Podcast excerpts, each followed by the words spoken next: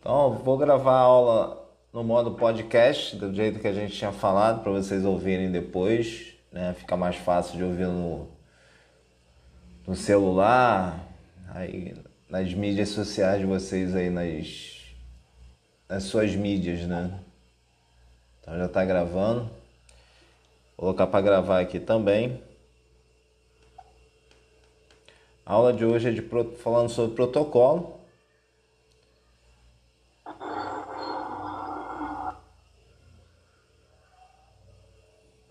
In progress. Tá. Então, o que que a gente Deixa eu só deixa eu só mutar vocês aqui só um minuto para mutar vocês aqui, que tá tendo tá tendo eco aí na gravação fica ruim a beça. Pode falar, Evandro. É, aula de informática. O que, que aconteceu? Tu não ouviu não? Acabei de falar. Ele teve um contratempo. Vi não. É, ele teve um contratempo e me passou a aula. Na verdade, a aula dele deve ser semana que vem. Como a gente tem mais duas aulas antes da antes do da primeira avaliação, a avaliação da, da matéria dele não cai na avaliação, tá? Então ele dando a aula hoje ou dando a aula daqui a três semanas, pra gente não difere não, só difere só na, na, na marcação de vocês aí no programa de vocês. Né? Como ele dá aula para faculdade, dá aula para outros lugares, pediram ele para dar uma aula, uma aula extra aí, ele teve que dar aula. Aí, como hoje é um dia que eu não trabalho, é meu dia de folga, aí ele me, a Thaís me pediu para dar essa aula hoje. Mas a matéria dele não cai em prova, então por isso que a gente tem essa, essa facilidade de trocar aí. Eu sei que mexe com um pouco da programação de vocês, mas até o dia da primeira avaliação, isso aí não vai, não vai ter diferença nenhuma, porque a matéria dele não cai na avaliação. Professor, e sobre a reunião que você ia ter para discutir sobre a aula online na quarta-feira? Reunião. Ah, tá. É, acabou não tendo também, né? Porque o Brasil marcou comigo muito tarde, eu estava saindo de plantão. As aulas online, a maioria das turmas, né? Das seis turmas que eu dou aula, a maioria quer que vá online até o final. Essas turmas. E as próximas, de repente, essa é a posição das outras turmas, tá? A de vocês aí, vocês que sabem. Se vocês vão querer semipresenciais, se vocês vão querer todas elas online. As outras turmas, a preferência delas é ser online até o final. Bom, para mim, é manter online até o final, né? para muita gente, né? Para mim também, seria bem melhor. Então, isso aí é vai ser passado para ele. Na segunda-feira eu vou encontrar com ele. E a tomar decisão é da direção e de vocês. Isso aí é tudo conversado, gente. Isso aí não. Né? Começou online e começar sem presencial. Tem gente que quer sem presencial. Teve uns dois alunos, ah, eu gostaria. Eu falei, tá bom, cara, vou lá e te dou dois aulas. Entendeu? Faltam seis aulas. Será, é, sem presencial vai ser de 15 em 15, então não tem problema nenhum. Vou lá e te dou a aula que você está tá querendo. Aí ele ficou meio sem graça, porque só ia ter duas pessoas, entendeu? Para mim pode ter uma, pode ter duas, pode ter meia, para mim não, não faz diferença nenhuma. Estarei lá se precisarem de mim. Eu só acho que, né, fazendo os cálculos, desde, né, aí é de cada um, é só fazer cálculo. Beleza? Mas se todos vocês quiserem, né? Que, que as seis turmas, cara, só dois caras que, que queriam ter aula, para vocês terem ideia, são quase 140 pessoas mais ou menos, né? Dividindo as turmas aí. 130, 140 pessoas.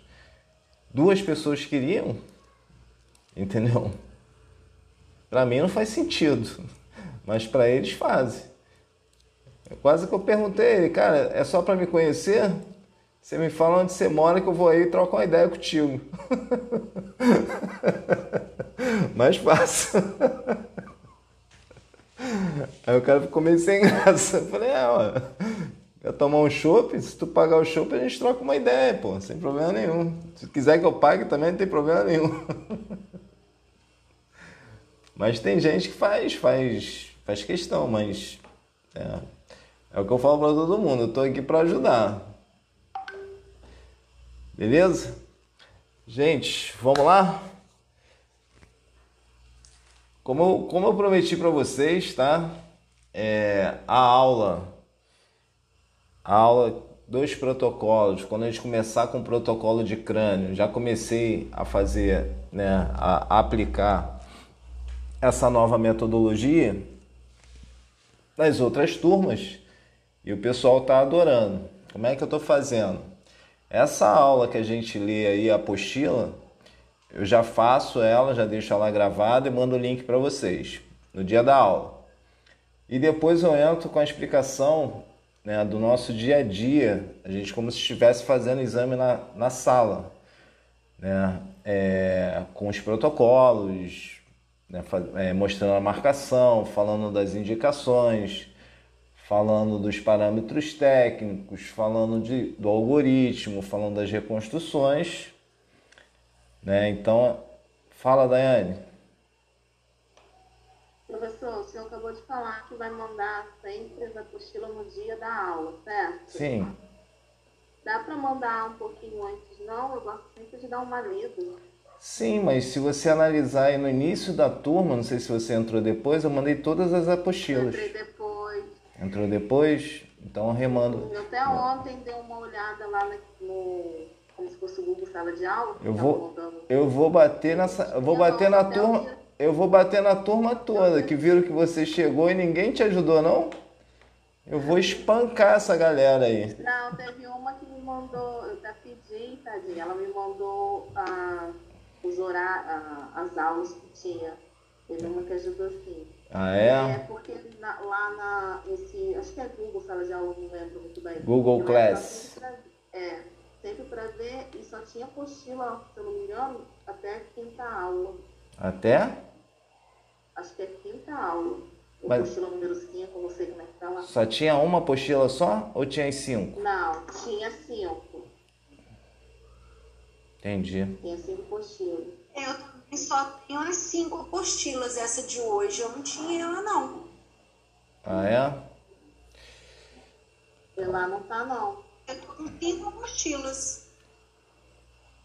Show de bola.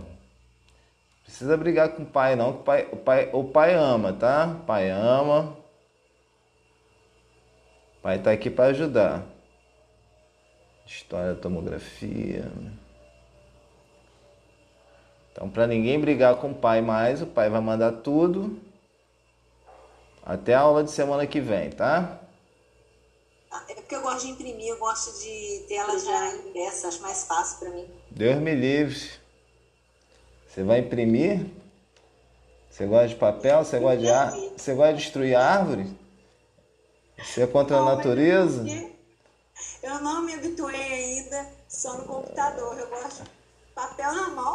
É mesmo, é? Vou mandar o Ibama, vou mandar o Ibama aí atrás de tudo, tu vai ver só. Isso não, eu não vou ficar moderna ainda, calma.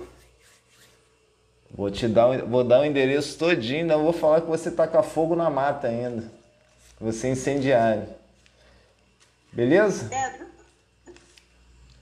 Podemos começar, gente? Que ó, só de podcast, só de bate-papo já tem nove minutos. Vocês vão ouvir nove minutos de nada. Aí ele vai falar assim, porra, chato, fiquei nove minutos escutando os caras batendo papo. É com vocês mesmo. Vamos lá. Ó, a reconstrução, né, a gente falou de reconstrução semana passada, né, ela se baseia e muito em relação ao que a gente vai falar hoje, de protocolos. Tá? Então, a gente tem que massificar na cabeça de vocês que o protocolo ele é de grande importância para o resultado das reconstruções de vocês, tá? Meu amigo aqui tá aqui hoje aqui do meu lado aqui, o Leãozinho aqui, porque hoje eu tô meio tenso, tô meio, tô meio violento. Hoje eu tinha que bater em 10, espancar 15 e morder uns 30. É. Mas daqui a pouco ele sai daqui. Então, a reconstrução, tá? Está correlacionado aos parâmetros técnicos do protocolo. Ah, Edu, como assim? Ah, tá, tá, tá gravando. Como assim? Eu preciso saber da minha espessura de corte. Eu preciso saber do meu espaçamento, do meu incremento, espaçamento ou incremento. Preciso saber do meu algoritmo de reconstrução, das recons né, que eu vou fazer nos meus protocolos. Tipo, vou fazer um tórax. Anotem aí. Paciente da entrada na emergência.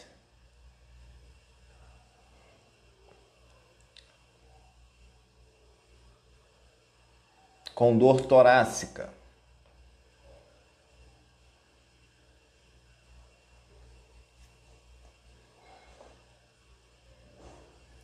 Aí vai lá, conversa com o médico da emergência, o médico faz o pedido de tomografia e coloca na indicação dor torácica.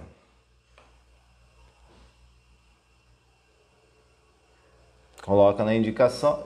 Gente, olha só, deixa eu falar um negócio para vocês. Se vocês quiserem anotar, tá de boa, porque vai ficar gravado. Então, se vocês não quiserem perder tempo, porque vai estar tá gravado. Depois vocês dão uma olhada né? Ou ouvem depois, podem anotar depois. Vai estar tá gravado mesmo? Vai estar tá gravado, ó. No podcast vai estar tá gravado aí também. É vocês que sabem, tá? Fiquem à vontade. Então na indicação tava lá, dor torácica, tá? Aí o Diogo tá lá na TC, bonitão, pegou o pedido médico. Natália, a estagiária dele, junto com a Luciene, Luciana e junto com Maiara. Porra, aí ficou bem zaço, hein, filho? Só botei mulher bonita para estagiar contigo, hein? Aí o que, que acontece, meu rei? Você pegou o pedido, falou com as meninas lá para fazer a anamnese, mas o pedido está indicação dor torácica. Então, pedido de tomografia de tórax com indicação dor torácica. Aí a Natália lá, conversou, fez a anamnese com a paciente. A paciente falou, relatou o seguinte para a Natália. Natália chegou, ó, eu sou a técnica Natália, vou fazer o exame da senhora. Por que, que a senhora está realizando esse exame? Ah, minha filha, eu estou com uma dor no peito, já tem uma semana e não passa. Aí a Natália, malandramente, pergunta a seguinte, faz a seguinte pergunta à paciente. A senhora teve algum trauma, alguma história de trauma, mesmo o médico não colocando na indicação, tá, gente? Aí é anamnese. Aí a paciente lembrou que bateu, né, com a região do arco costal num ferro dentro do ônibus. Deu para visualizar? Uma coisa é dor torácica e outra coisa é trauma. Beleza? Aí o Diogo, malandramente, já vai falar assim para Natália: Natália, qual, é, qual foi a história que ela te contou lá? Qual foi, né, qual foi o relato dela? Aí a Natália chega pro Diogo e fala: Ó, ela disse que bateu com a parte das costas num ferro e tá sentindo muita dor naquela região, né? E a Luciene a Natália saiu da sala, a Luciene viu ela tossindo também. Época de Covid, tossindo. Então tem tudo a ver. Dor torácica. Só que o protocolo, a gente quando abre o protocolo lá, nós temos o protocolo de tórax, rotina, de arcos costais. Em alguns lugares tem protocolo para Covid, tá?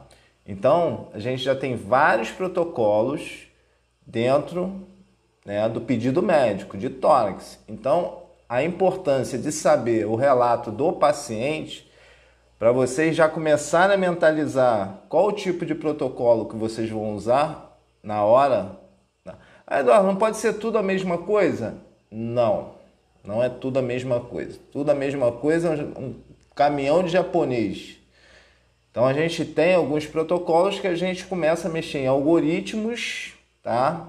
Começa a mexer em reconstruções, tá? Com algoritmos diferentes. Começa a mexer em espessura de corte e incremento. Pitch, aí vai KV, MA, depende de muito, muitos fatores que estão nos parâmetros técnicos, tá? Então, que, que a gente tem que pensar em relação a isso? Qual o resultado da minha reconstrução? O que, que eu tenho que entregar para o médico radiologista para ele poder laudar? O que, que eu vou entregar para o médico que pediu o exame da emergência? E automaticamente, o que, que eu vou entregar para o médico dessa paciente, o médico assistente? Então a gente tem que pensar no que? Num todo. Por isso que cada vez mais, gente, a gente tem que ser menos técnico e mais profissionais. Tá? Porque a gente acaba agregando algumas outras coisas que não cabem à parte técnica. Tipo o quê? Avaliação da conduta médica. É vocês que avaliam? É vocês que fazem um pedido médico? mas vocês têm que interpretar para saber qual protocolo que vocês vão usar. Ou seja, você já tem que começar a entender da indicação clínica. Tem que começar a parar para analisar né, que o teu conhecimento na fase final vai, vai, vai dar um ganho né, no teu trabalho. Porque vamos supor, o Diogo a Natália fez uma anamnese péssima, não pegou o histórico nem.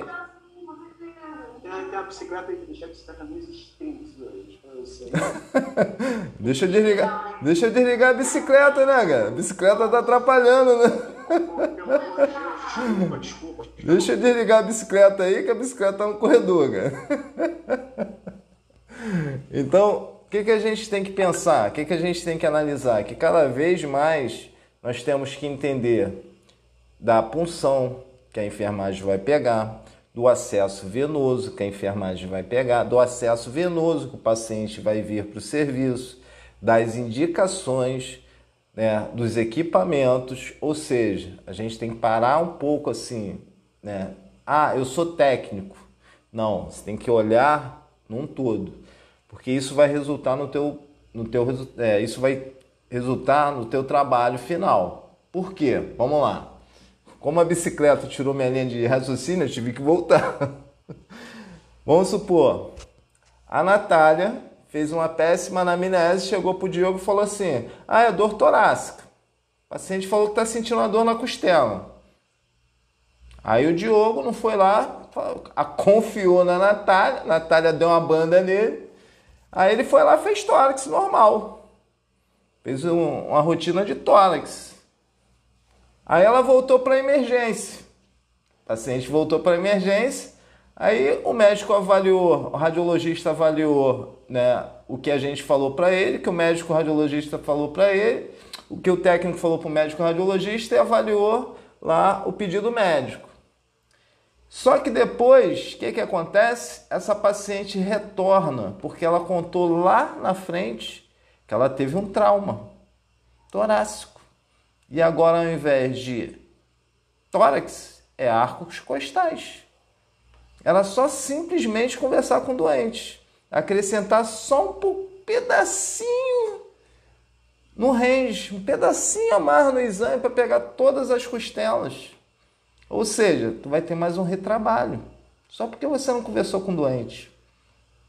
Vamos piorar mais isso aí? Então vamos piorar mais isso aí. Abaixo disso aí da indicação clínica, o médico radiologista viu que tem uma condensação na base né, na base direita e relata que pode, pode ser um TEP. A paciente fez uma cirurgia ortopédica e faz uso também de anticoncepcional, ou seja, uma bomba atômica. A paciente ainda fuma ainda. Então a paciente, olha só o que a Natália fez, conseguiu coletar que a paciente fez uma cirurgia no joelho, na, pé, na, na coxa femoral, que a paciente é fumante e que a paciente faz uso de anticoncepcional, ou seja, tudo para né, tudo que indica para né, nesse relato que a pessoa possa ter um TEP. Aí a gente tirou o paciente da mesa. O médico foi, olhou o dedímero dela, o exame né, alterado, dedímero alterado, o paciente volta para fazer uma anjo TEP, outro protocolo. Então, cada vez mais a gente tem que entrar dentro da sala para conversar com o paciente, tá? É, na maioria das vezes, né, nesses 22 anos que eu estou aí, né, nessa estrada, nessa batida, dá um certo, de vez em quando dá um certo, dá um, dá um certo, dá uma certa preguiça de entrar lá. E todas as vezes que eu não entrei para conversar com o paciente, eu tive que ter retrabalho, tá? é duro. Hoje eu já vou lá, bato um papo de dois minutos, tudo bem, principalmente na casa de Portugal. Na Rede Dó a gente tem enfermagem, tem residente, aí a gente até pula essa etapa porque os residentes fazem anamnese na Rede Dó. Na Casa de Portugal, quem faz a anamnese somos nós. Então, raramente o paciente volta para fazer o exame, para refazer o exame, porque a gente já conversa direto. Por que, que o senhor está fazendo o exame? Quanto tempo o senhor está sentindo essa dor? É, teve algum trauma? Quando ele não fala que tem trauma, aí batata. Mas vamos voltar lá. Então a gente voltou no tórax, um protocolo. Aí a Natália conversou com a paciente, tem história de trauma, segundo protocolo. Aí o médico relatou né, que poderia ter um TEP, terceiro protocolo. Então, só aí nessa história dessa paciente, a gente pode trabalhar com três protocolos, sendo que em um só. Ao invés de fazer três vezes, a gente tem como fazer um só. Ah, tem como fazer a anjo? Tem como fazer o ar costal? Sim. A gente vai fazer a fase pré-contraste, faz a fase já pegando todo o arco costal e já pega algoritmo de reconstrução. Anotem aí para tórax. Isso já faz parte do protocolo, tá? Algoritmos de reconstrução.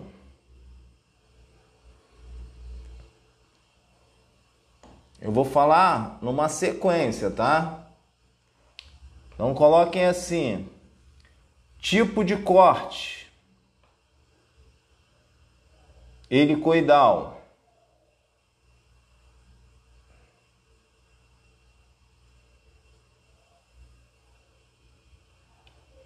Início de exame.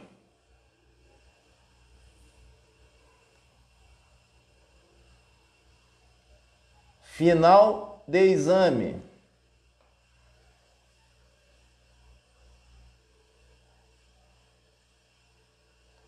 FOV, como é para tórax, FOV, o FOV large, para corpo, FOV para corpo.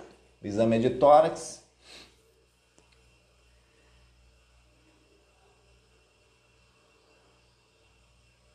MA.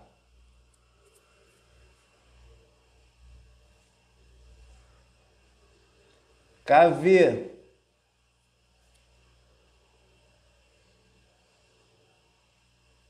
Matriz quinhentos e doze.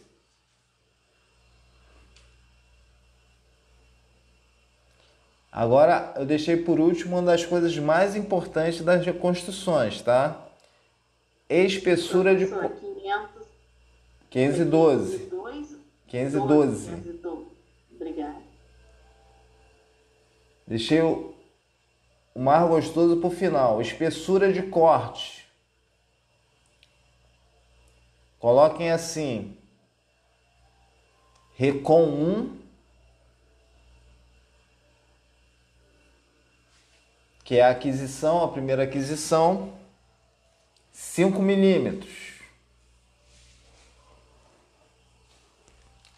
Algoritmo mediastino. Qual o algoritmo de mediastino? Standard.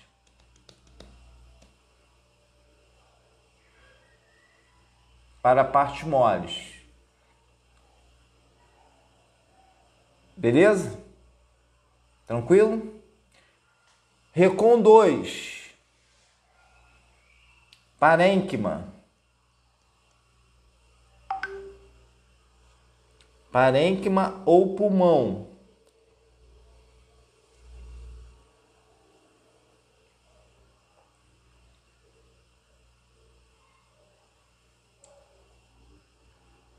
Algoritmo de reconstrução. Lung. L-U-N-G. Lung. Seria lung. Pulmão.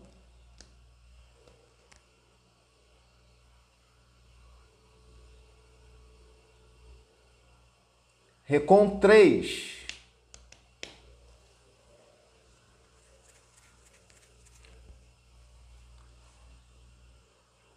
Espessura de corte, 1,25.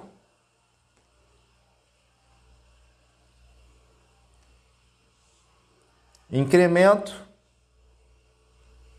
ou espaçamento, 1,25 também.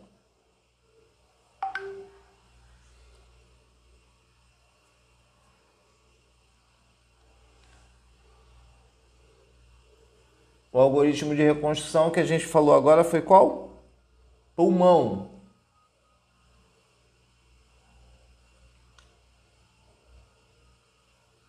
Agora a gente vai falar de oi.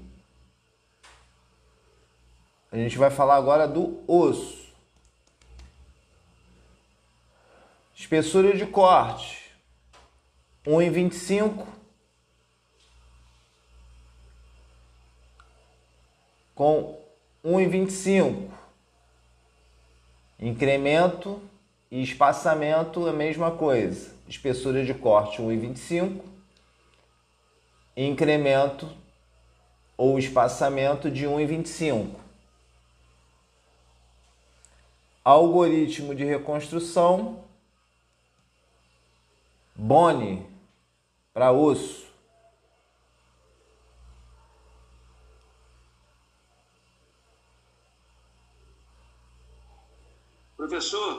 Professor, é ONI, O-N-E? Bone, B-O-N-E, Bone.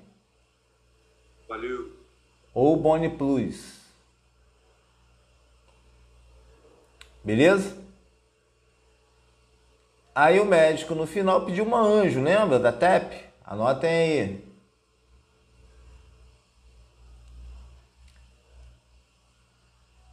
Espe... o que, que é anjo? O que, que é TEP, professor? Eu não sei. Trombo, embolismo pulmonar. Trombo. Embo- Tudo junto. Tromboembolismo pulmonar. Só o pulmonar que você coloca separado. Tromboembolismo ou tromboembolia pulmonar.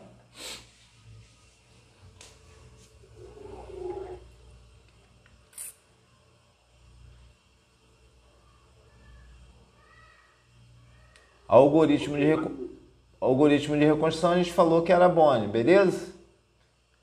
Pra agora a gente falou foi de anjo. Algoritmo de reconstrução standard ou soft para partes moles.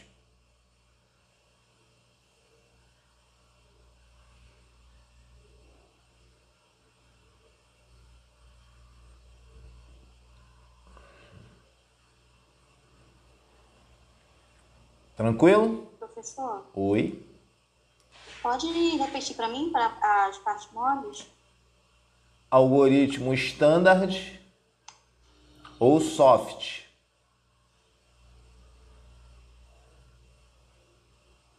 Beleza? Vocês viram, vocês viram quantas coisas a gente vê num parâmetro técnico? Professor, Pois não, Dai. desculpa, depois do, da parte óssea, o senhor colocou o quê? Porque meu filho sofreu um acidente e eu fui socorrer. É mesmo? Mas ele tá bem? Tá trancado no banheiro, caiu alguma coisa em cima dele, meu marido estava vendo, aí eu voltei aqui pra aula, tô perdido. Vai lá tratar dele, mulher. Vai estar gravado mesmo? Mãe é mãe. Mãe é mãe, vai lá. É, então a gente teve né, o Recon 1, que é a aquisição, a primeira aquisição, aquisição grossa, cortada com 5 milímetros, só para o médico dar aquela olhada básica.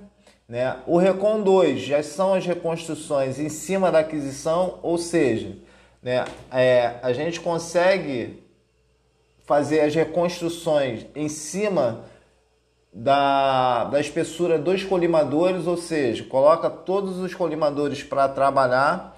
Então, por isso que a gente trabalha com né, equipamentos multislice. Ah, Eduardo, como é que é no, no helicoidal? Helicoidal você vai ter que cortar com a menor né, capacidade do teu detector e fazer a reconstrução né, paralelo. Ah, 2 com 2, 2 com 1, um, ele, se o, o, detector dele é de 1 um, né, de 1 um, de um milímetro ou de 2 milímetros, é só com isso você vai trabalhar, do início até o final. Quando a gente fala multidetectores, né, acima, de 2, 4 canais, o que, que a gente tem? Uma combinação de detectores num valor, vamos supor, só para vocês entenderem, vou falar de um aparelho de 4 canais. Tá? Então ele consegue ter uma combinação de detectores, de fileiras de detectores de 1,25, ou seja, se eu pegar dois detectores, vou ter uma colimação de quanto? Se o detector é de 1,25. Só para vocês entenderem. Eu tenho um equipamento de quatro canais que a minha colimação mínima é 1,25. Se eu combinar duas se eu pegar dois detectores e juntar ele, eu tenho quantos milímetros? 2 e? 2,5. 2,5. 2,50. 2,5, 2,50. Se eu juntar 3, 3,75. 75. Se eu juntar os 4, Sim. 5 milímetros. Então eu posso fazer cortes de 5, de 1,25, de 2,5, de 3,75 e de 5. Deu para entender? Eu Sim, peraí, só uma coisa. Você falou que faria a primeira reconstrução né, com 5 milímetros. Sim, Né? E, Tipo, sei lá, escaneou com 5 milímetros. isso. A partir dessa de 5 milímetros, a 2 você já faria com Com mais fino. uma espessura menor. Isso. Aí a gente vai entender o seguinte agora, Anderson.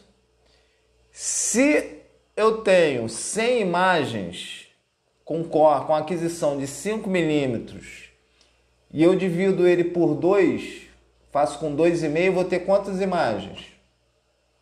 O dobro. Né? O dobro. Não. Se eu fizer com 3, com menos ainda, com 1,25, ele só vai aumentando o meu número de imagens. Isso na minha, isso na minha reconstrução vai me favorecer. Aquela aula que a gente teve semana passada. Quanto mais imagens eu tiver dentro do, da minha, do meu protocolo, dentro dos parâmetros, né? Ah, eu vou botar então com mil, é, com 0,001. Não. O que, que a gente viu lá semana passada? Espessura de corte ideal né, na aquisição é espessura de corte 50% até 50% do valor do incremento. O incremento em cima do, da espessura de corte é até 50%, ou seja, se eu corto com 1,25, 50% é 0,6. Ah, eu vou cortar com 0,2? Não, a reconstrução vai ficar embaçada, vai ficar ruim, vai ficar embaçada, vai te dar falsa imagens, vai ficar um borrão. Tu vai ter 500 mil imagens e não vai servir para bosta nenhuma. Ou seja, dentro do protocolo é espessura de corte, o valor do incremento ou espaçamento com 50% do valor da tua espessura de corte. Ah, pode ser igual? Depende do que você queira ver, do que, depende do que você queira fazer a reconstrução. Então, é perde e ganha. Beleza? Ah, qual é o ideal, Eduardo? Para alguns exames, o ideal é até 50%. Para outros exames, igual. Incremento igual a, a, a espessura de corte. Ou seja, 1,25 com 1,25. Ah, mas você falou que eu cortei com 5. 5 milímetros é a aquisição. Para o médico não ficar olhando 300 imagens, ele vai olhar 80 e vai falar para você, ó, vamos fazer um trifásico, vamos fazer uma fase venosa, vamos fazer um arterial. Ele não vai ficar lá no tec, tec, tec, tec, tec, tec, tec, olhando 300 imagens. Ele vai olhar aquelas 100 imagens, 80 imagens e vai falar assim, ó, vamos fazer aí um trifásico. Quando você soltar né, o recon, ele já vai fazer a aquisição fina né, da fase sem contraste, depois você faz a programação da fase com contraste. Isso é tudo pré-programado. Ah, Eduardo, eu posso fazer a aquisição já fina? Pode. Vai esperar mais um tempo, a tua agenda vai enrolar, vai enrolar, e o médico vai ficar puto contigo que vai ficar olhando 300 imagens. Ah, ele pode botar no reformate? Pode, sem problema nenhum. Mas a reconstrução ela leva um pouquinho de tempo dependendo do equipamento. Então a gente tem que saber essa jogada aí, tá? Então qual é o ideal né, da minha reconstrução? Acabei de falar agora. 50% do valor do incremento? 50% do valor do da espessura do meu detector. O incremento é o valor, 50%. Beleza? Então isso aí a gente já tem praticamente todo o protocolo em mãos aí. Tudo que a gente precisa para fazer um bom exame. Nesse caso foi um tórax, tá? Ah, no abdômen. Abdômen a gente pode fazer o protocolo com 5, né, aquisição com 5 e fazer a Recon 2 com 1,25, 1,25 com 1,25. Aí na Anjo, 1,25 com 0,6. Que aí você tem que ter detalhe né, em artérias e veias, que são bem mais finas. Falando, você levantou a mão aí. Não, acabou que você acabou que respondeu a minha pergunta. É, em relação à reconstrução. Eu ia formular a pergunta. Na verdade, eu achei que quando você é, obteve a primeira espessura de corte com 5 milímetros, uhum. e depois você foi mudando aí o, o, o, algoritmo, né? Então, por isso que eu coloquei. É, por isso que eu coloquei Recon 1, 2, 3 e 4. Para a gente ter justamente essa visão. Que a gente faz, tem uma aquisição da imagem para o médico dar aquela avaliada e depois, em cima dessa avaliação médica, a gente tem os recons, que aí a gente pode mudar o algoritmo, pode mudar a janela, pode mudar tudo. Tudo é mudado, tá? Ah, Eduardo, é, eu mandei o recon, desabilitei a reconstrução, sem problema nenhum. Depois você né, entra lá no, no Retro Recon, pode mudar todos os parâmetros. O data, né, o que a gente chama lá da né, de raw data, ele tem todo o valor, todos os dados brutos daquele exame na máquina. Então, a hora que você quiser mudar, a única preocupação que a gente tem em relação a isso é se você né, planejou os seus exames dentro daquela colimação mínima. Porque, por exemplo, existem alguns parâmetros, de repente, que você não habilitou todos os detectores e não percebeu, né? a colimação dos teus detectores e na verdade você não vai conseguir, principalmente no Siemens, diminuir a tua espessura né, de corte.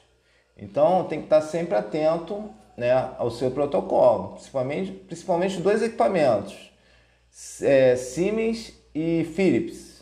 Se você não estiver atento ali na hora de você montar teu protocolo, se comer bola já era. Vai ter que irradiar o paciente de novo. GE não. O GL já habilita a, a tua colimação máxima, que é de 20, se for aparelho 16 canais, e ali você brinca com a tua, né, com a tua fileira de detectores, com a combinação dos teus detectores.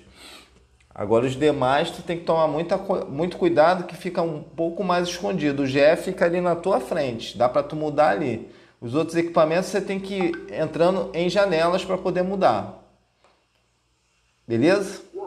Esse, e o Raw Data, cara, ele, é, nas primeiras aulas você falou sobre o Raw Data, que seria importante você manter o Raw Data para que, sei lá, se você tivesse, se tivesse ser solicitado alguma, alguma outra, uma, uma, enfim, uma outra visualização, alguma coisa do tipo, você uhum. teria que ter esse Raw Data. Sim. Eu entendi o Raw Data como sendo um backup da imagem que você fez, né? É, na verdade o raw data é o dados brutos, né? É o dados brutos do, do exame. Ali naquele exame ele tem tudo né, relatado ali de parâmetros dentro daquele exame. Por exemplo, o Fábio fez um exame de tórax. Aí tudo que você fez de parâmetros, ele vai para uma caixinha do Fábio. Aí vamos supor, ah, o médico pediu para você fazer um recom mais fino porque o Fábio bateu com, com tórax e tem uma fissura na costela, na sexta costela. Aí você fez lá uma reconstrução de 2 com 2 e ele quer uma reconstrução 1,25 com 0,6. Tem como você fazer dentro dos parâmetros que você escolheu. Se os parâmetros estiverem habilitados a, a fazer esse tipo de reconstrução, aí beleza, dá para fazer. É o que eu estou falando. Se você comeu bola e não prestou atenção, o Fábio vai ter que voltar e fazer um, um protocolo para ar costal. Dentro, vai tomar outra dose de radiação.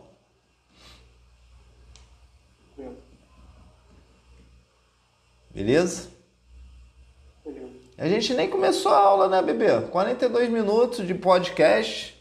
Vocês estão gostando? Tô sentindo que as carinhas de vocês estão tipo assim, tá tudo bonito. Fabão, Fabão. Natália tá com cara de preocupada. Evandro já foi dormir, que ele já tirou aí a. Né, a filha dele deve estar tá perturbando ele. Professor. Oi, quem me chama? Eu, Jaqueline. Jake. Jake, fala, Jake. É, é, tipo assim, a gente, eu particularmente, não sei os outros, né? Sim. Mas acho que eu vou ter que rever só umas duas vezes hum. para conseguir entender melhor, porque assim é muita informação. É... Mas algumas coisas a gente está conseguindo captar, entendeu? Algumas, algumas partes. Mas até lá tá tranquilo. Sim, mas sabe por que, que você não está captando? Porque por enquanto a gente só está batendo papo. Ai, meu Deus, meu coração. Agora que a gente vai entrar na matéria, aí de repente vai ficar um pouco mais claro para você. Porque, por que, que, eu, por que, que eu prefiro fazer assim? Porque você vai ter dois tipos de entendimento. Esse que eu estou lhe dando é o que eu trabalho no meu dia a dia, é o que eu uso no meu dia a dia. Essa é a minha experiência no meu dia a dia. O, então. o, o Diogo ele é da Rede Dor. Ele sabe que a batida é frenética. Então, a nossa língua. Uma, uma coisa aqui, rapidinho, cortando o seu assunto. É, há um ano atrás, assim que eu terminei de fazer o, o curso, Sim. eu entrei em tomografia. Sim. Mas aí eu desisti de cara. Por quê? É difícil? Por causa do ensinamento. Não, o ensinamento é o oposto do que você ensina, entendeu? Ah, tá. Aí eu falei, meu Deus do céu, como é a culpa é do isso, A culpa é do Diogo. O Diogo não ensina, não ensinou a Natália a fazer uma anamnésia, não ensinou a, a Luciane a fazer uma anamnésia, a culpa é dele. Cobra é dele. Gente, eu fiquei apavorada. Eu sei que eu fiquei uns três meses, eu tranquei. É mesmo? É. Sério, muito sério. Sabe o que, que eu tipo ouvi? Assim, teve uma prova minha que eu tirei acho que 4,5. Eu falei, gente, nunca que eu tirei 4,5. Olha só, prova. Sabe o que que é? Ó, domingo eu fui dar um plantão lá na casa de Portugal e tinha uma ex-aluna minha, né, estagiando. Aí ela falou para mim no final do dia, depois de plantão de 12 horas, que ela aprendeu em um dia o que ela não aprendeu em sete meses. Mas sabe quem foi o professor dela no curso? Foi eu. E aí, como é que, como é que a gente faz? Sabe?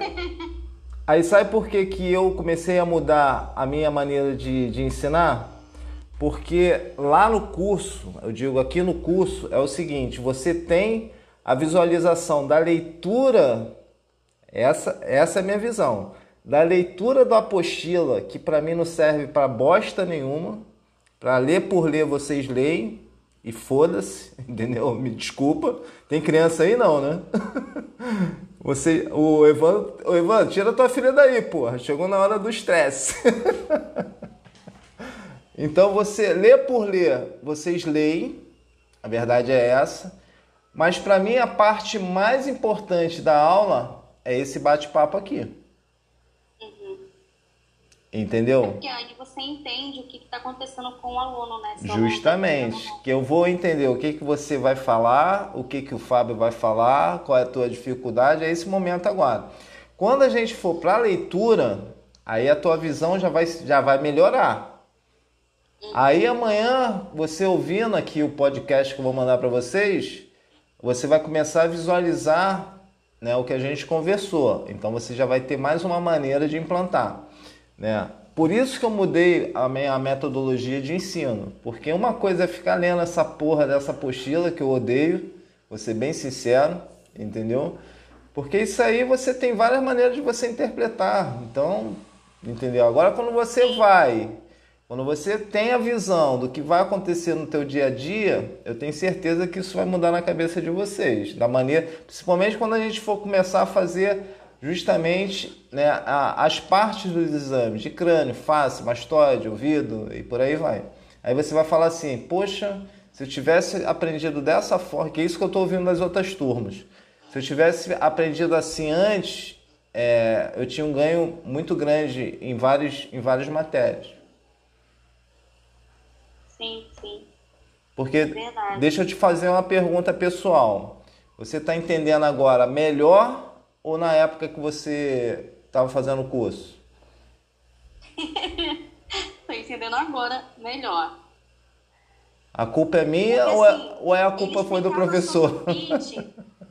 Então, ele explicava sobre o pitch. O pitch, ele não, eu não conseguia assimilar, eu não conseguia colocar na minha cabeça. O pitch entendeu? é a velocidade de mesa, tá? E a rotação do tubo, mas a espessura do corte. Então, isso aí é cálculo, mas isso aí, se eu for te explicar isso na física, não vai fazer sentido. Vai fazer sentido no exame.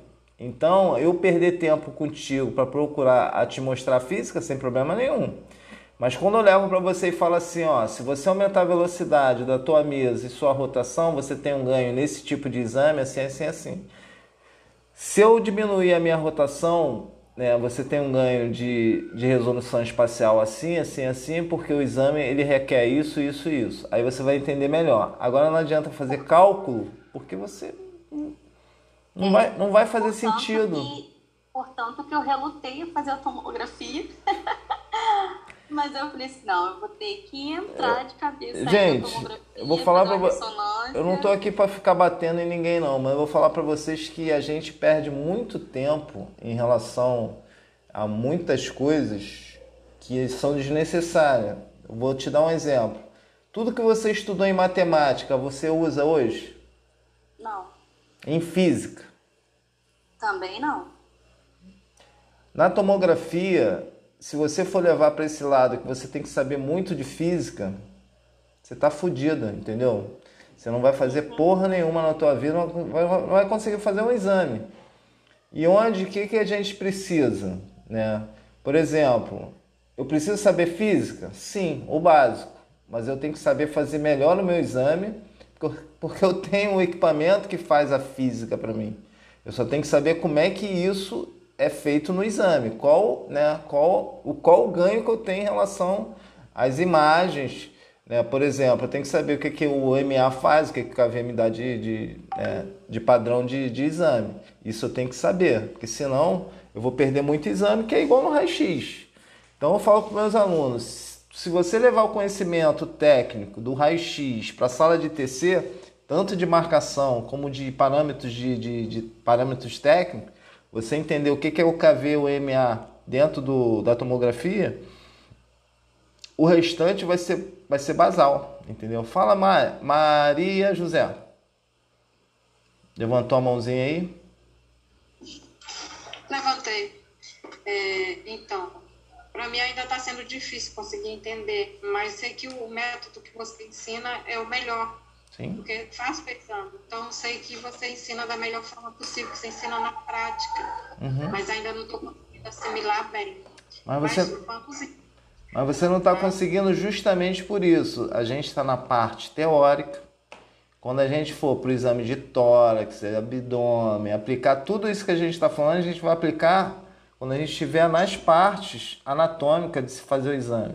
Aí você vai entender a importância do algoritmo, da espessura de corte, do incremento, que é uma, é, essa leitura a gente vai fazer do primeiro exame de crânio até o final do curso.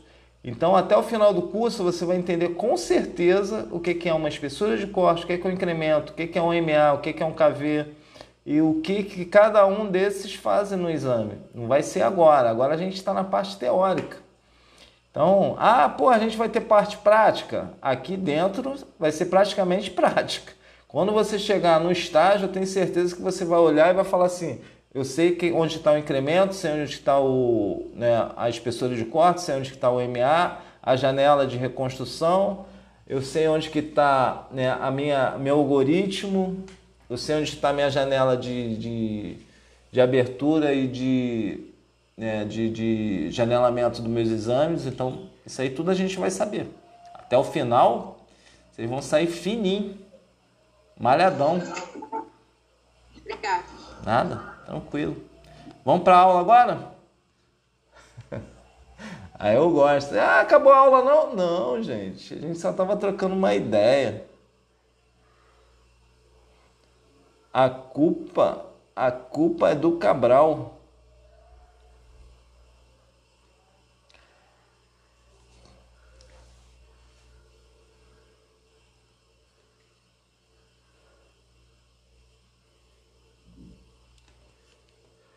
Então vamos lá. Vamos para a aula. Protocolos e planejamentos. Protocolos e planejamento. A tomografia computadorizada pode ser realizada em diversas estruturas do corpo humano. Em cada região temos um protocolo que está relacionado à sintomatologia e à hipótese diagnóstica do paciente. Fatores como espessura de corte, pitch, KV, MA, matriz, filtro, entre outros, estão relacionados a esses protocolos. O exame tem início com a entrevista ao paciente, anamnese, buscando saber seu estado clínico e os tratamentos anteriores, desde quando a sintomatologia é apresentada e seus antecedentes alérgicos. A explicação sobre o exame é importante, pois tranquiliza o paciente e lhe conserva o direito de decidir a sua realização e o uso dos meios de contraste. Varreduras do tempo curto são desejáveis em tomografia computadorizada do corpo inteiro, uma vez que os artefatos movimentos causados pela respiração, parestalgia e batimento cardíacos podem ser desta forma eliminados. Anamnese quais os sintomas apresentam, há quanto tempo, quantas vezes, tem outros sintomas, se realizou alguns, algum tipo de cirurgia, se fez ou faz tratamento de hipertensão arterial, diabetes, quimioterápico e radioterápico, se trouxe os exames anteriores para serem comparados e se realizou algum tipo de preparo, caso tenha preparo no exame.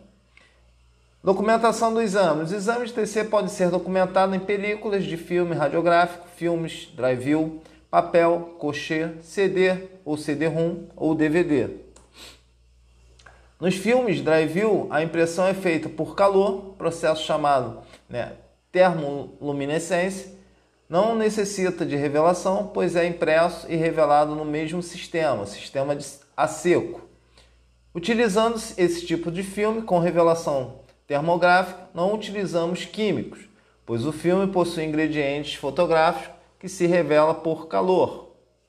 De acordo com as intensidades das poses, as diversas resistências vão revelando as imagens, com diferentes contrastes, indo adequando ao filme e gravando imagens termográficas. Revelando as imagens, estes filmes são ligeiramente luz do dia, isto é, por um determinado tempo não são velados. Desse jeito. Isso é uma drive-view. Antigamente não poderia pegar um pouquinho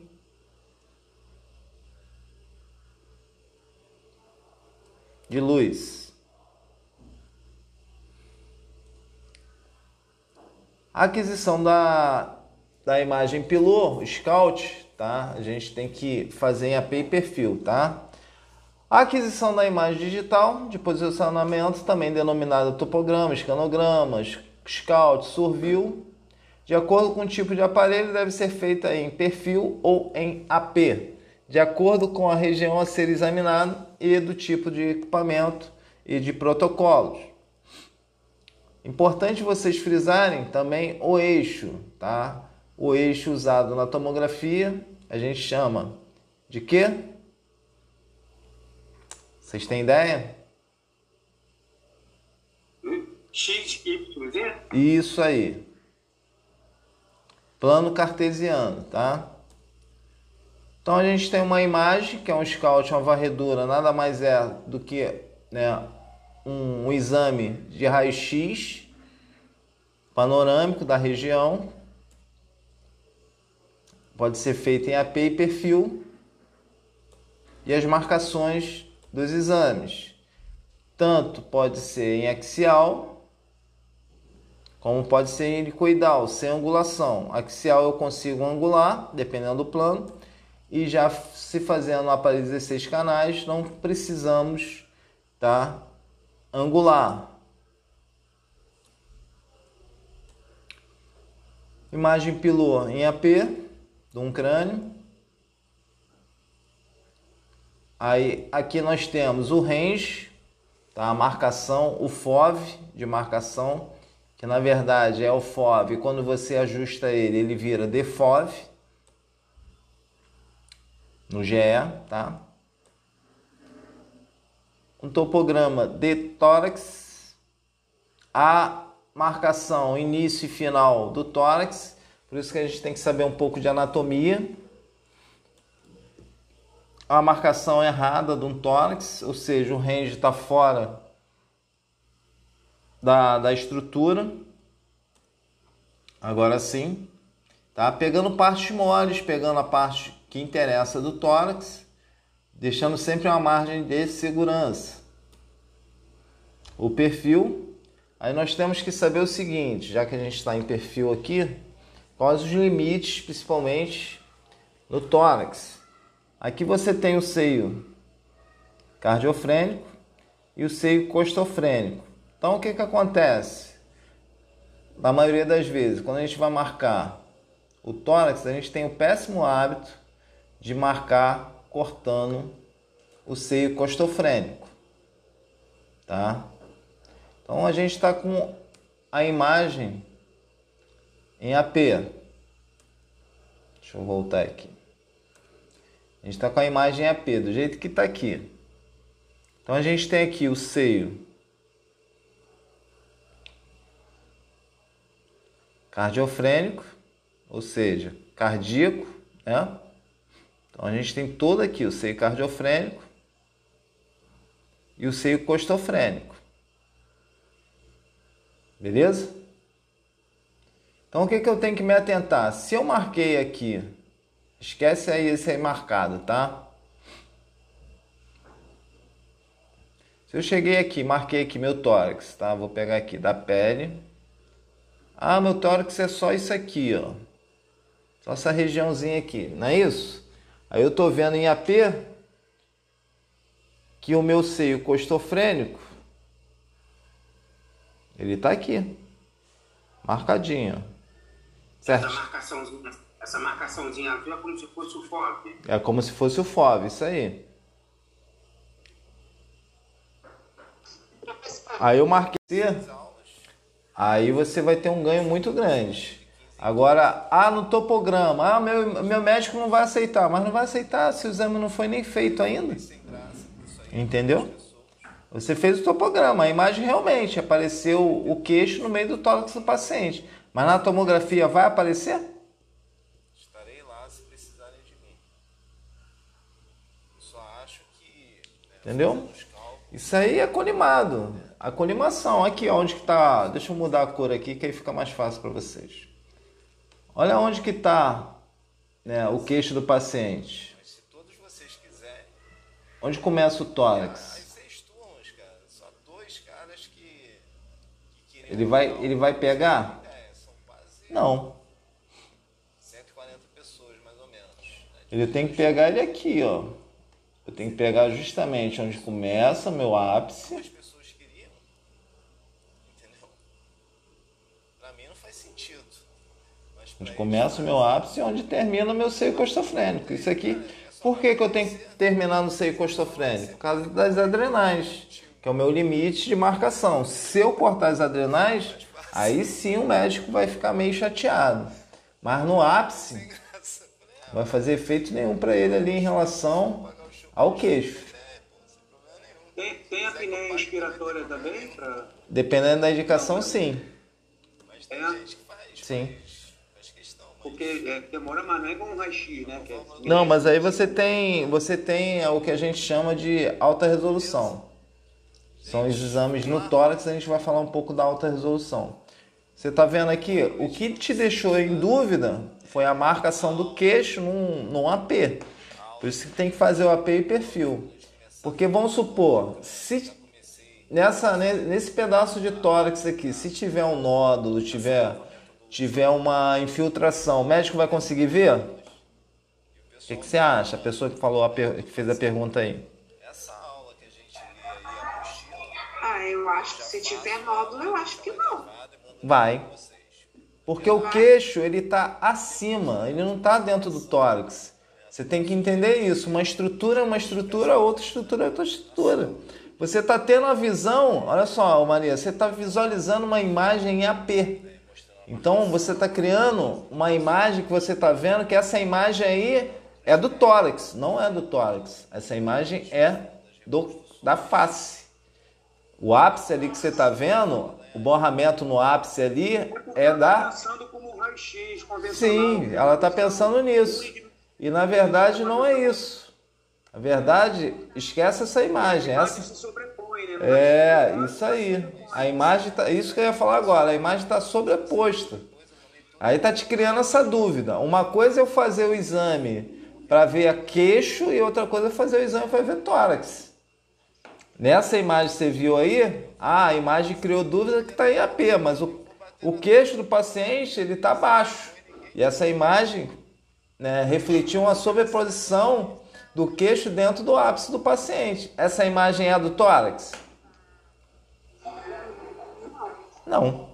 É do queixo. É do queixo. É sim. É do queixo. É da mandíbula, na verdade, né? Entendeu? Obrigada. Nada, tranquilo. Por exemplo, aqui, ó, nesse perfil aqui, ó, a marcação que o cara fez, cortou o ápice. Aí faz diferença. Cortou o ápice e foi lá na cristelíaca quase do paciente. Marcação errada. Aí agora sim. Cortou até um pouco abaixo do seio costofrênico. Rotinas de protocolo de serviço. Todo serviço de radiologia possui sua rotina, seja ela de protocolos ou posicionamento. O radiologista é o responsável pelo exame realizado, pois a ele cabe o diagnóstico. Ou seja, a gente tem que entregar para o radiologista o nosso melhor. Tá? Paciente, barriguinha para cima, do decúbito dorsal chamado de supino. Prone, barriguinha para baixo, decúbito ventral luz de marcação, onde a gente tem que entender um pouco do, né, dos planos cartesianos x, y e z. Tá? Marcação, ponto inicial, a altura da mesa determinará o centro, a estrutura do eixo em AP. Ou seja, isso aí na hora da marcação, você tem que marcar o meio da estrutura. Por que, que a gente fala o meio da estrutura? Justamente porque você tem um FOV limite, vou abrir aqui a câmera para a gente trocar essa ideia. Você tem um limite. Aqui, minha cabeça está aqui, tá? Então, aqui, ó, tem, uma, tem um limite. Uma cabeção, hein? Não estou conseguindo encaixar. Você tem um limite do FOV para cá, isso. Tem o um limite do FOV para caber a cabeça certinha, beleza? Então, o FOV é de 25, de 30 na, na maioria dos equipamentos, tá? Então o que, que você tem que fazer? O eixo ele tem que estar tá dentro dos 30 centímetros. Aí entra os, o eixo Y, X e o de profundidade que é o Z.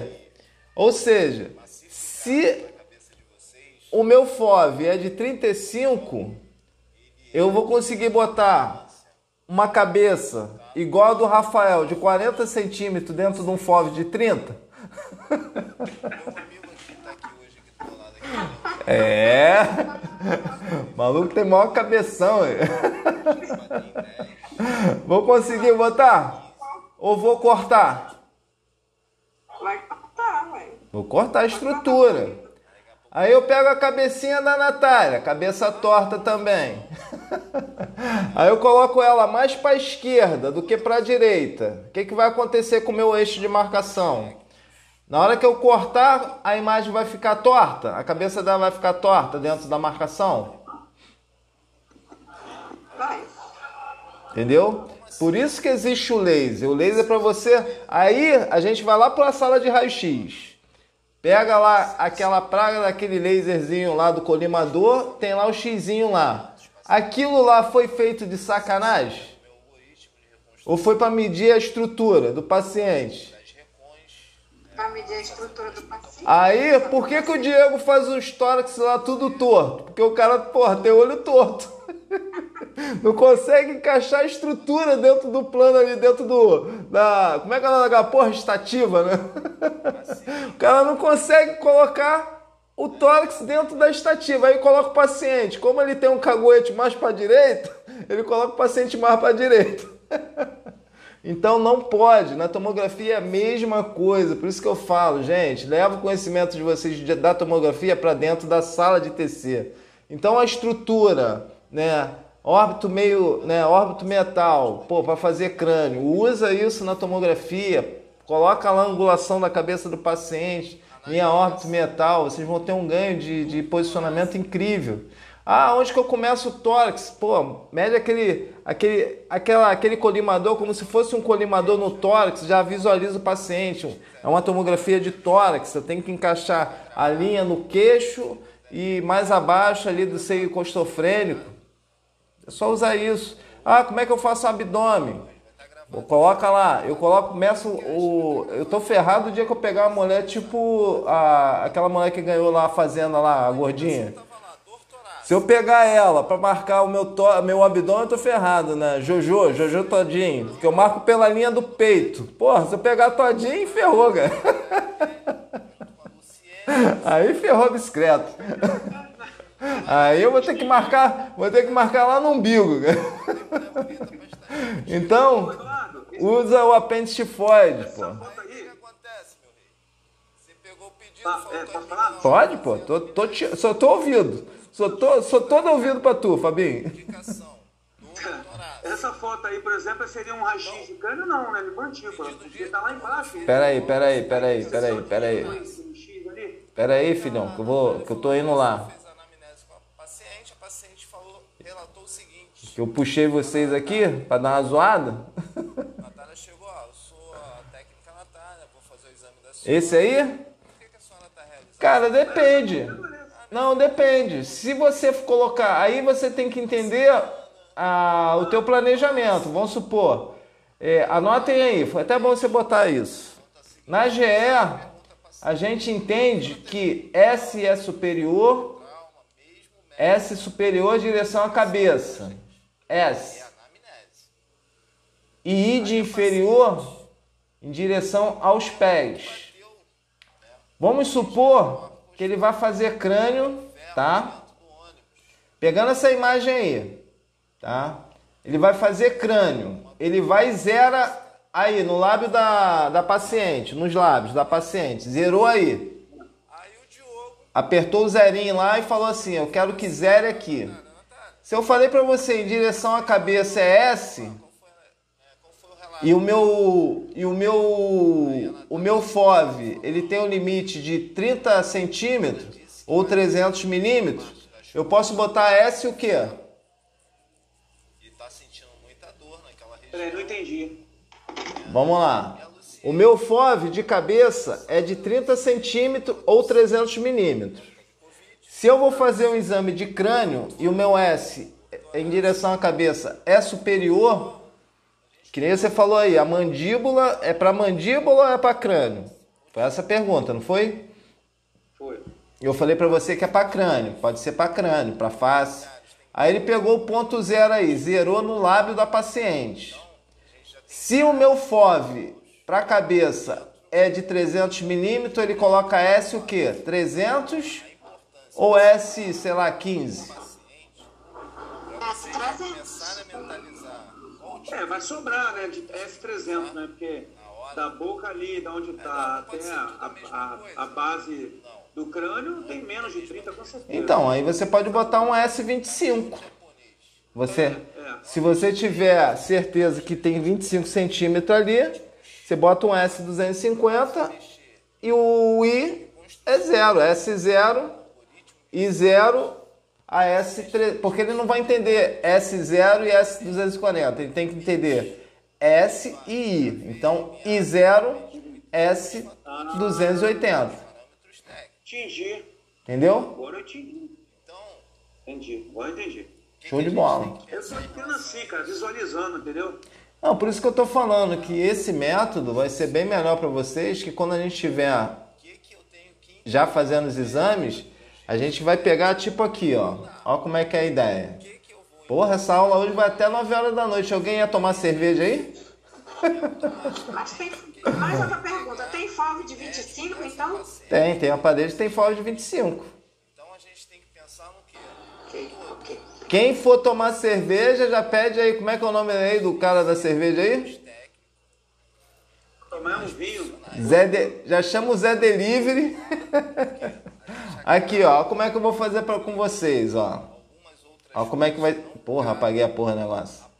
Ó como é que vai ser a marcação. Vou pegar aqui, vou chegar, vou pegar um topograma e vou falar assim, gente, minha marcação em no exame de crânio, meu FOV será esse, minha marcação será essa.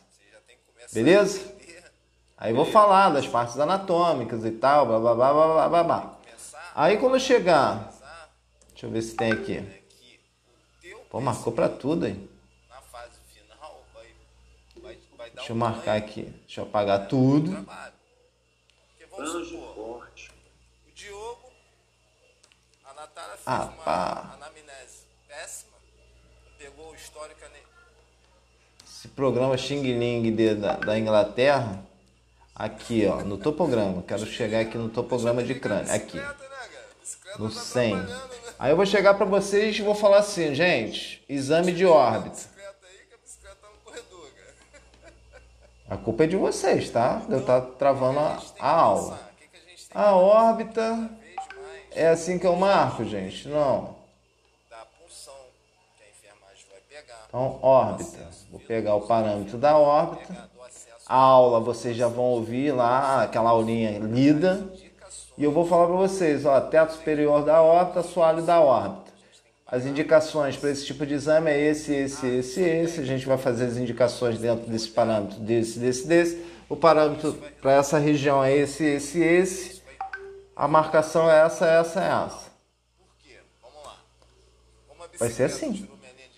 Aí eu vou pegar o perfil. Vou fazer a mesma coisa. Qual é o limite que eu tenho que marcar no meu perfil? Natália, eu tenho que pegar esse é o né, a região máxima que eu posso marcar para fazer minha órbita. Aí vou falar por causa de quê, de quê, de quê, de quê, de quê. Beleza? Então você vai, já vai chegar no, já vai chegar lá no teu, no teu estágio sabendo praticamente marcar os exames e o algoritmo que vai usar, a janela que vai usar, as indicações do exame, as reconstruções que a gente faz nessa região, né? as, as possíveis patologias, por aí vai. Eu acho que vai ser bem legal. Ou seja, vai ser mais acelerado ainda. Né? Vai ser bem acelerado. Vocês vão chegar lá praticamente sabendo fazer o exame. Só vai sentar na mesa, vai ver o cara fazendo e vai falar assim: tio Eduardo me ensinou isso, isso e isso aí. Agora eu estou entendendo onde que tá as ferramentas, para que, que serve as ferramentas, que ferramenta é essa. Por exemplo, o Diego, o Diogo, acho que ele já foi lá várias vezes lá na sala de TC. Você já consegue visualizar com isso que eu estou falando, o Diogo? Sim, mais ou menos. Entendeu? Acho que sim, entendeu? Ele é do raio-x. Já consegue. Se ele for lá na sala de TC lá, tu tá, tu tá trabalhando aonde? Qual hospital? Quinta Dó. Tá no Quinta Dó. Se ele for lá com os garotos lá do Quinta lá, lá, se eu não me engano, é um GE, né? Um Philips ou GE? É, eu tô desempregado, quem quiser me indicar aí, eu tô desempregado. Ô filho, então eu vou te dar as mãos que eu tô, também tô precisando. Vamos abrir um negócio. Então o que que acontece? A gente, ele já consegue chegar lá no raio-x lá e pedir o cara para dar uma olhada. E se ele conversar com o cara, poxa, me mostra os parâmetros técnicos dessa máquina aí, só de curiosidade. O que a gente conversou aqui, que são praticamente os parâmetros da GE, ele vai conseguir evidenciar tudo lá na tela. Sem problema nenhum, eu tenho certeza disso. Beleza? No, na tomografia não tem essa questão de metonaso, frontonaso, breton, Towner, não tem nada disso não, né? Não, só na marcação, que nem eu tô falando. Se você levar o conhecimento do raio-x para dentro da sala, só na usando o método de, de marcação de crânio, né, só a linha órbito-metal, você já vai ter um ganho, sabendo o que é linha órbito-metal, já vai ter um ganho imenso na marcação dos seus exames de crânio de face. Beleza? E aí, gente? Alguém vai comprar cervejinha aí? Zé Delivery tá passando aqui, filho. Essa é a linha de marcação né, é, frontal. Os planos de corte, nós temos que ter o conhecimento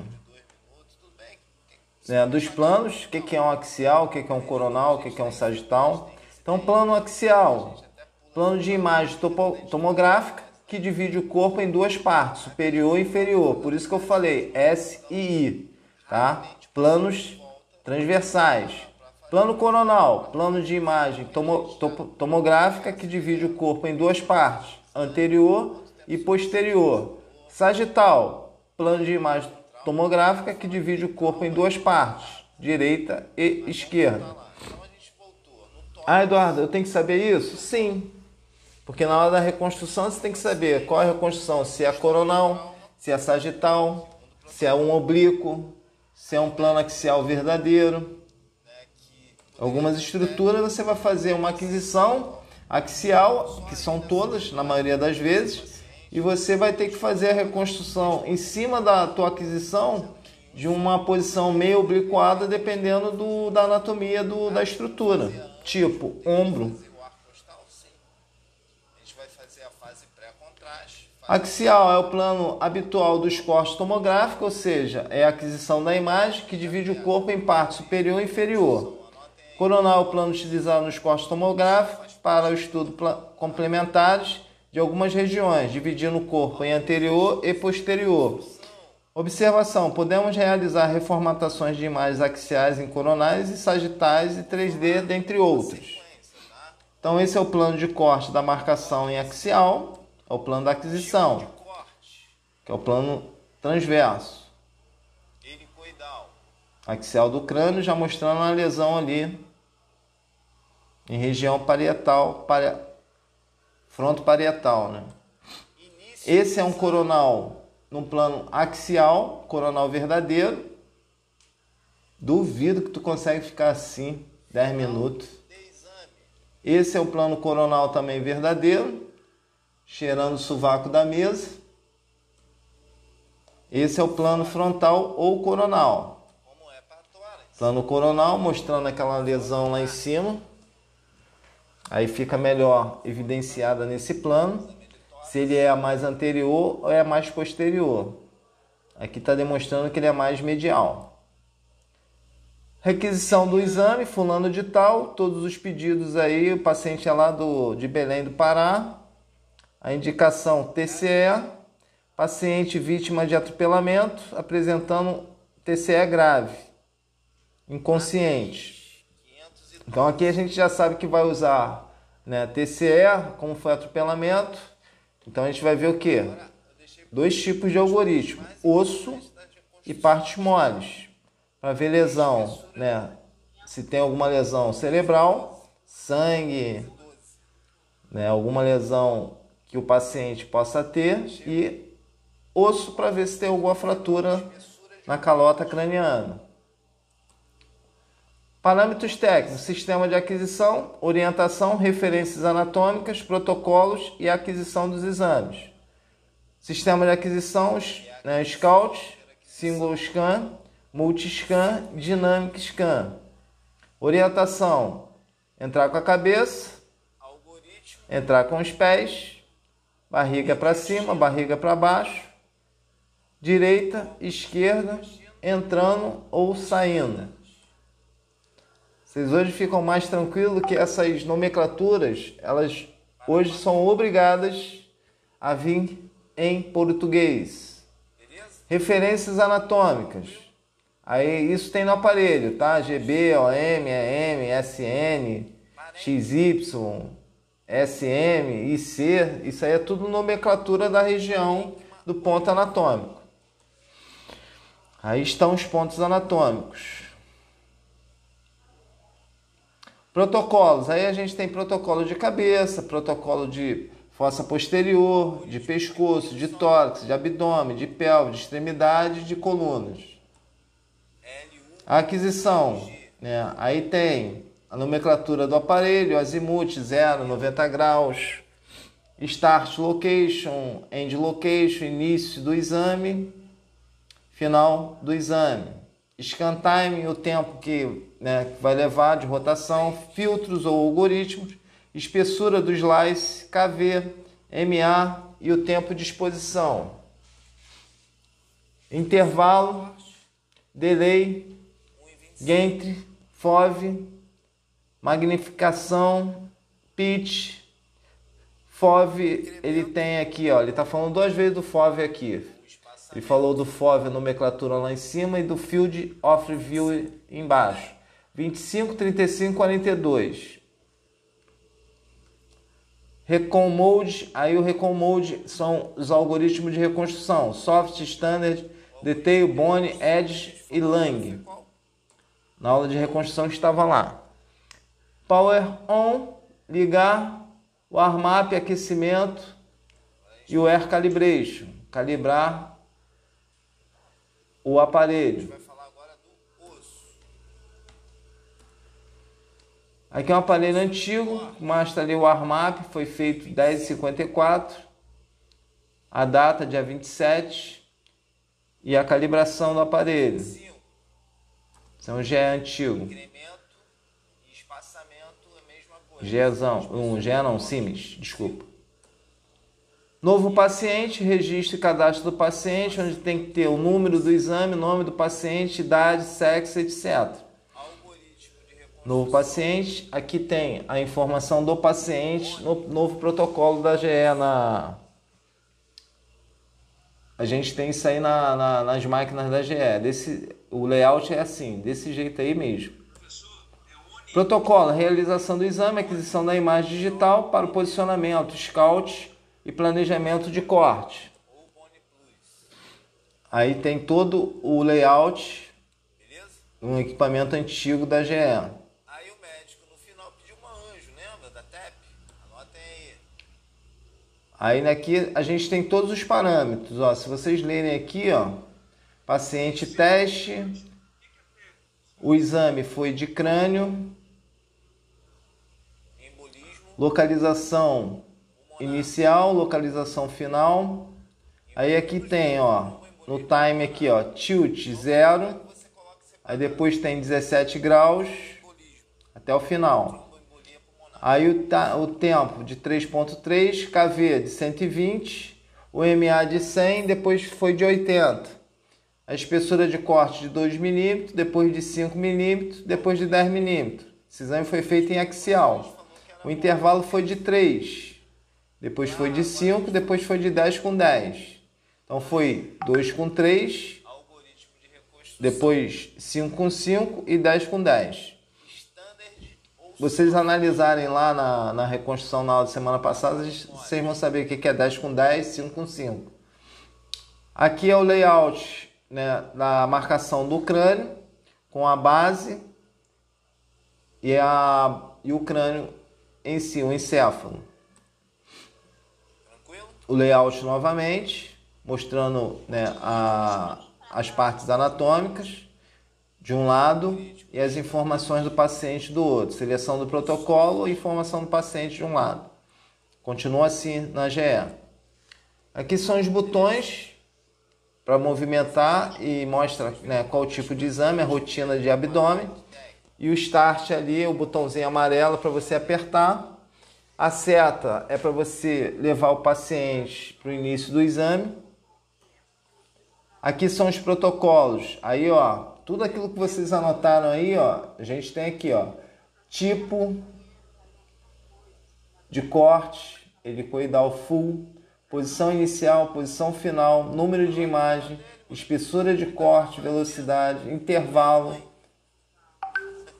inclinação do Gentry, SFOV, KV e MA. Os recões, eles ficam aqui, ó, onde está esse pulmãozinho aqui, onde está a seta. Vocês conseguem visualizar seta? Aqui que eu habilito meus recões. Tá? Aí eu clico aqui, aí aparece vários recões. Até 12 recões eu posso fazer, dependendo da máquina. Aqui na, GE, na, na Siemens, os recões ficam aqui, ó, nesses quadradinhos aqui, ó, onde está escrito abdômen, tem dois quadradinhos. Se eu adicionar mais recões, eu posso adicionando e mudando a espessura de corte. E aqui é onde que eu estou falando para vocês, ó, a combinação dos detectores. Um exemplo aqui. É, foi o Anderson, se não me engano, que perguntou. Por exemplo, Anderson, esse exame aqui, ó, onde está tudo tudo azul. Tá vendo aqui? Onde eu estou marcando aqui? Tudo azul aqui. Com essa combinação de exame aí, com esse protocolo, eu consigo fazer a reconstrução com 4, 3 ou 2? Com essa combinação aí de colimação com 1,5? Com essa combinação aqui de 1,5 eu consigo fazer recons depois com um espessamento do, com espessura de 4, de 3 ou de 2? Ah, não sei. Você eu acredito que pelo fato de não estar tá marcando.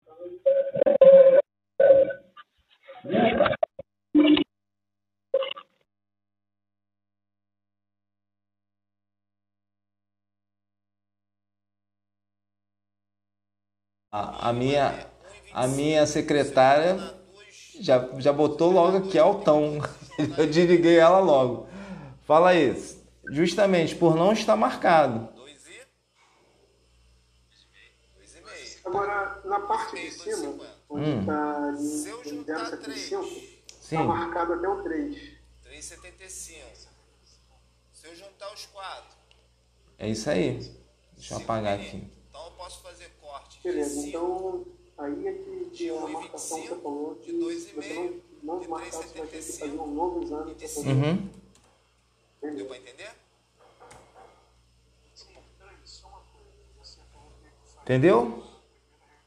Quando a gente. Quando tem. Quando ele não deixa a, a parte de cima aqui, que está o, o azulzinho, eu já consigo.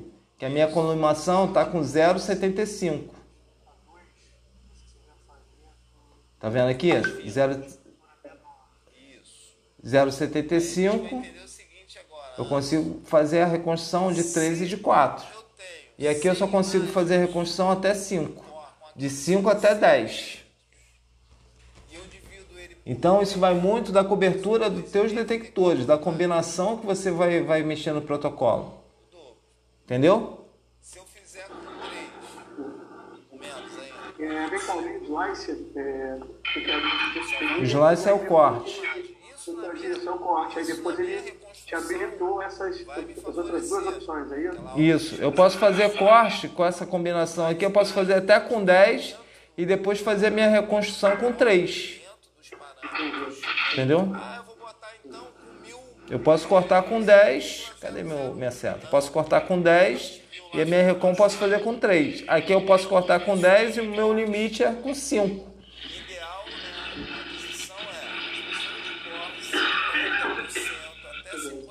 Isso não é Covid não, né, gente? Pelo amor de Deus, né?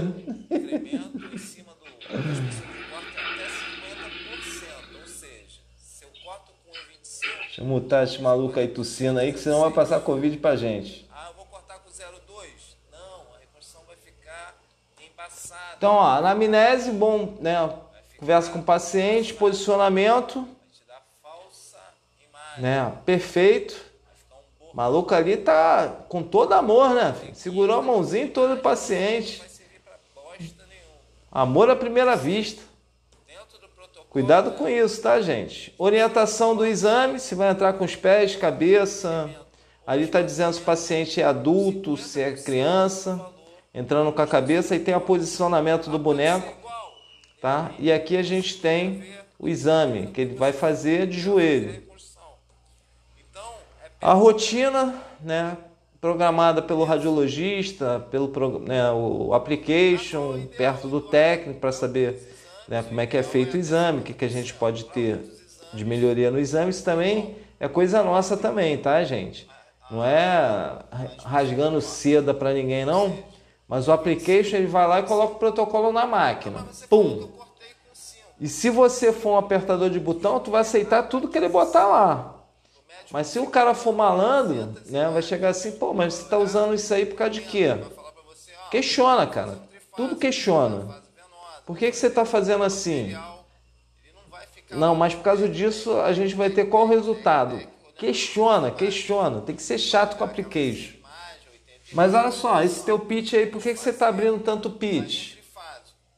Não, por que, que você está fechando pitch? Por que, que o FOV está usando isso? Enche o saco do malandro. Ele ganha para isso.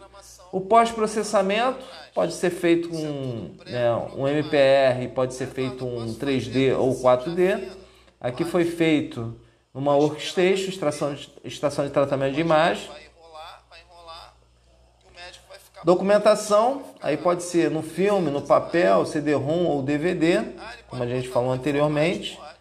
E o envio para o sistema, que pode ser para um servidor, pré-servidor, e para o servidor final, que é onde você consegue puxar e armazenar as imagens por mais tempo. Por isso que é bom você fazer as reconstruções e mandar para o sistema. Porque se você voltar com dados brutos, você consegue fazer reconstrução, dependendo do equipamento, sim. Mas tem equipamento que não aceita. Beleza? Nem doeu, hein? A aulinha é boa, hein? Cadê o Zé Delivery? Ô Anderson, tu é flamenguista mesmo, cara? Graças a Deus. Graças a Deus. Joguinho sem vergonha aquele ontem nosso, né, cara? Graças a Deus eu também não vi. Eu dormi, meu filho foi lá, desligou a televisão e falou assim: pai, acabou o jogo 0x0. Falei: tá bom, filho. Só isso que eu queria saber. Fala aí em relação à aula passada, pô, eu fazendo rabiscos aqui, aí deixa pra... Não, assim... Cara, tô aqui para isso, Fera. Não tem, não tem essa que passou a aula, não. É até bom que aí a tua dúvida é a dúvida de muita gente.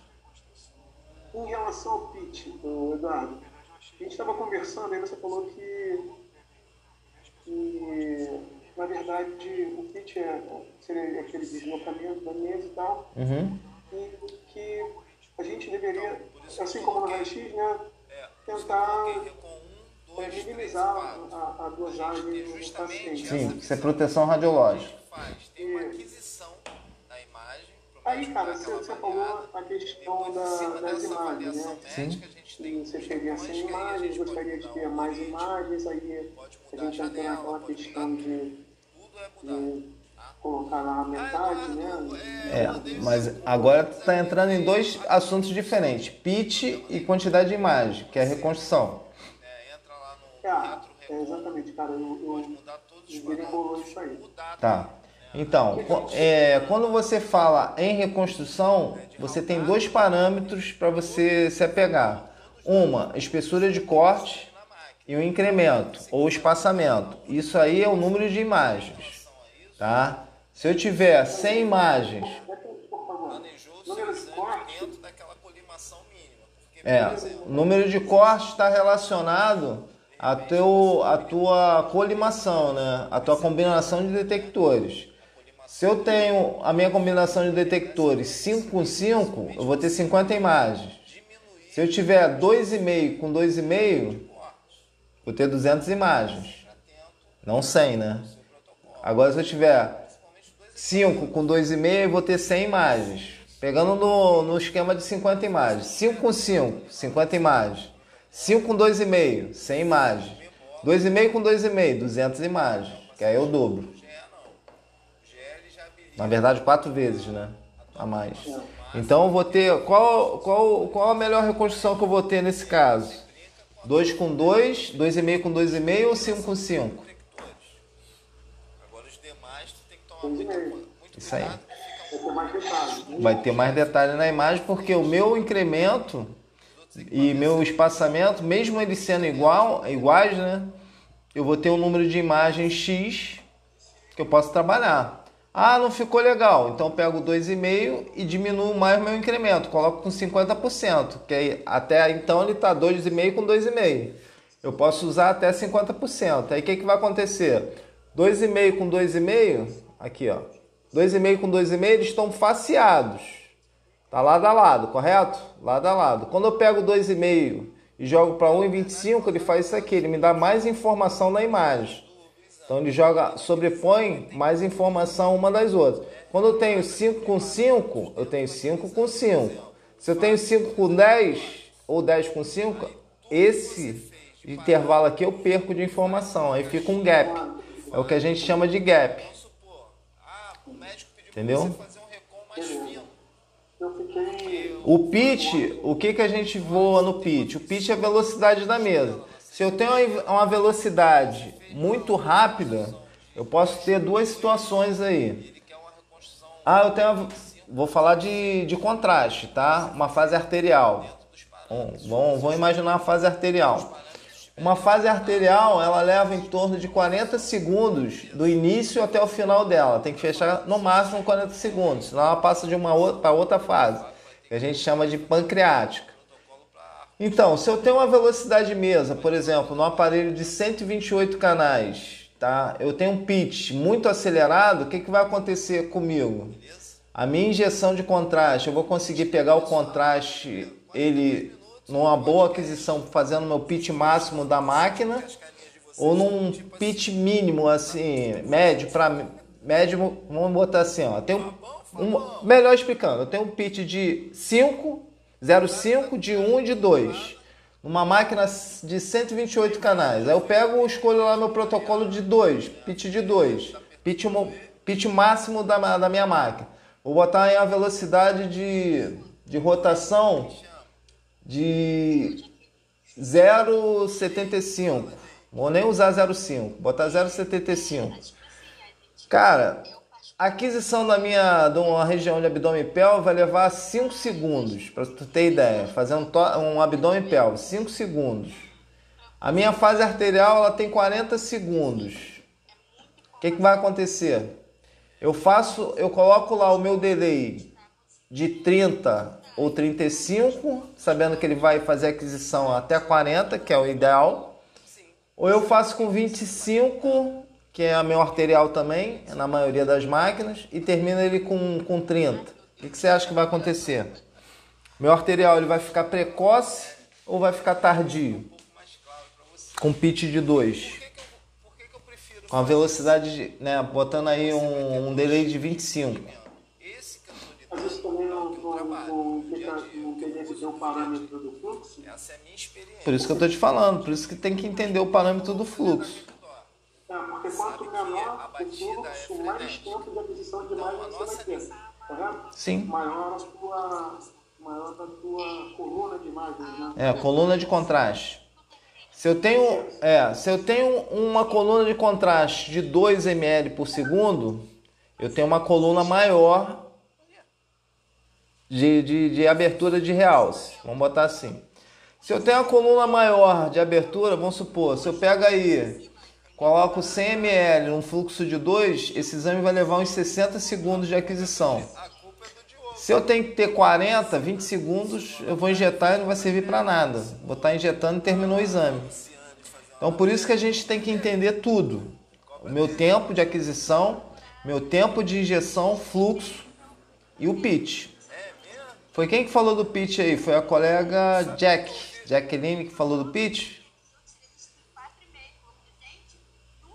Jack? Ela foi. Já salvou, já salvou o filho? Não, fui eu não. Ah, foi tu não? A minha tem 16 anos. Ah, tá. Entendeu? Entendeu, Anderson? Quando você começar a visualizar meu tempo de aquisição de injeção, meu tempo de aquisição de imagem, meu fluxo, aí você já vai entender todo o planejamento dos teus exames trifásicos, de exame com contraste. Aí você vai entender o que é uma fase arterial, o que é uma fase venosa, né? quais são os tempos, Aí não adianta eu ter um aparelho de 128 canais onde meu exame vai ficar precoce. Se eu for usar ele como 128 dentro do tempo, aí eu tenho que entender meu fluxo, tenho que entender meu tempo de. Hã? Oi, pode falar. serve pra bosta nenhuma. Pra ler por ler, vocês leem. Falou, falou 10%, eu tô dentro, hein? Tô recebendo qualquer parada aí. 10%. 10% é de que aí? 10%? Tô dentro. É pra ganhar dinheiro, tô dentro. Sou investidor, hein? Eu vou ter que jogar. 10% tô dentro. Tá dando mais do que a poupança. Rapaziada, sobre a bicicleta, Não, o, Anderson, o Anderson tá se desculpando da bicicleta. Você já tá. Uma já correu para salvar o filho lá no. que caiu, deixou cair a cortina no banheiro, fez um estrago. O Anderson tá querendo vender a bicicleta dele. Você falou de 10%, vou fazer um negócio aí, o LX da radiologia, cara. Pois é, né? Garçom tem 10%. É, pô. Eu, eu, eu, eu, por enquanto, sou o garçom, cara. Tô ganhando 10%. Ó, pra tirar, pra tirar essa penumbra da cabeça de vocês, tá? É, a gente está no início, praticamente, do curso. E a gente está bem acelerado em relação, pelo que eu estou vendo, assim, de informação de vocês, assim, de informações de vocês, né, que eu estou conseguindo captar aqui as perguntas estão dentro daquilo que, né, que, que eu que eu estou gostando, vamos dizer assim, né? Está dentro daquilo que eu tava, não estava imaginando de coração. falei, caramba, será que eles vão se adaptar? Não vão?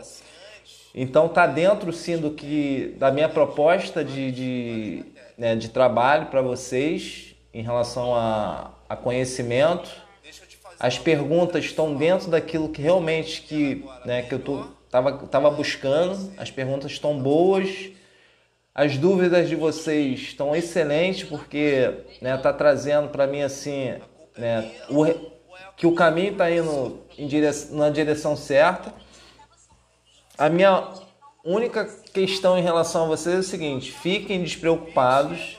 Se eu tiver que voltar 15 vezes para explicar, eu vou voltar 15 vezes, não tem problema nenhum em relação a isso, tá?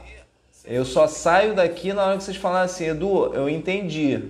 E a pergunta de vocês para a próxima aula, isso pode fazer a pergunta na próxima aula sem problema nenhum. Tá? Eu acho que durante essa semana a gente vai pensando, né? Ah, poxa, poderia ter perguntado isso, poderia ter perguntado aquilo. Eu não tenho problema nenhum em relação a isso. Até, infelizmente eu estou de férias lá na Rede Dó, que é um lugar que eu me sinto né, bem à vontade para mostrar né, é, a plataforma que a gente trabalha e tal. Na casa de Portugal já é mais chatinho, porque lá tem uma câmera dentro da sala, então os caras enchem a porra do saco. Né? Então já fica meio, meio, meio tenso. Mas lá na Rede Dó eu consigo gravar algumas, né, sem o nome do paciente, consigo gravar alguns protocolos.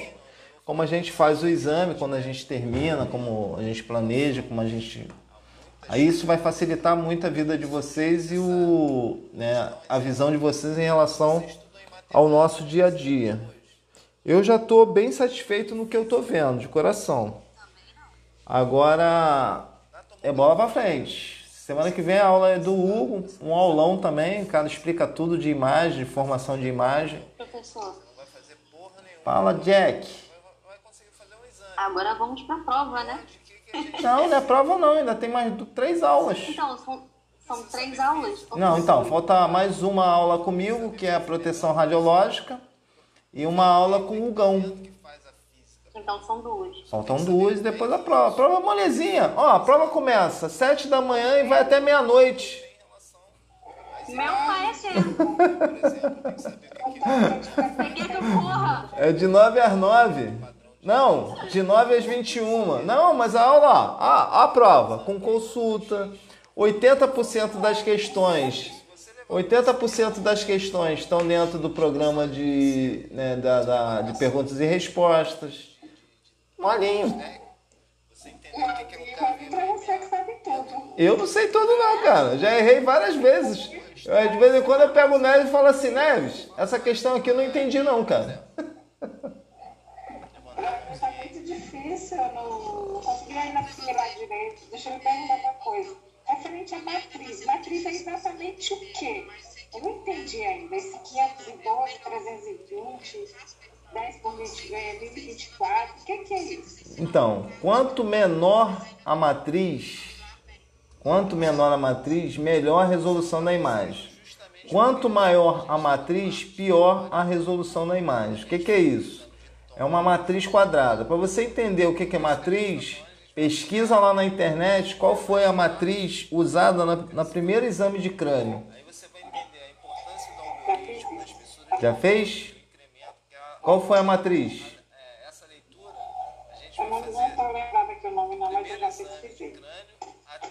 Vezes eu estou tentando estudar pela internet também esse negócio de matriz, porque eu não consegui entender essa, esse... Então, quanto menor a matriz, melhor a resolução da imagem. Quanto maior a matriz, pior a resolução da imagem. É igual televisão. Você chegou a pegar aquelas televisões de tubo? Já.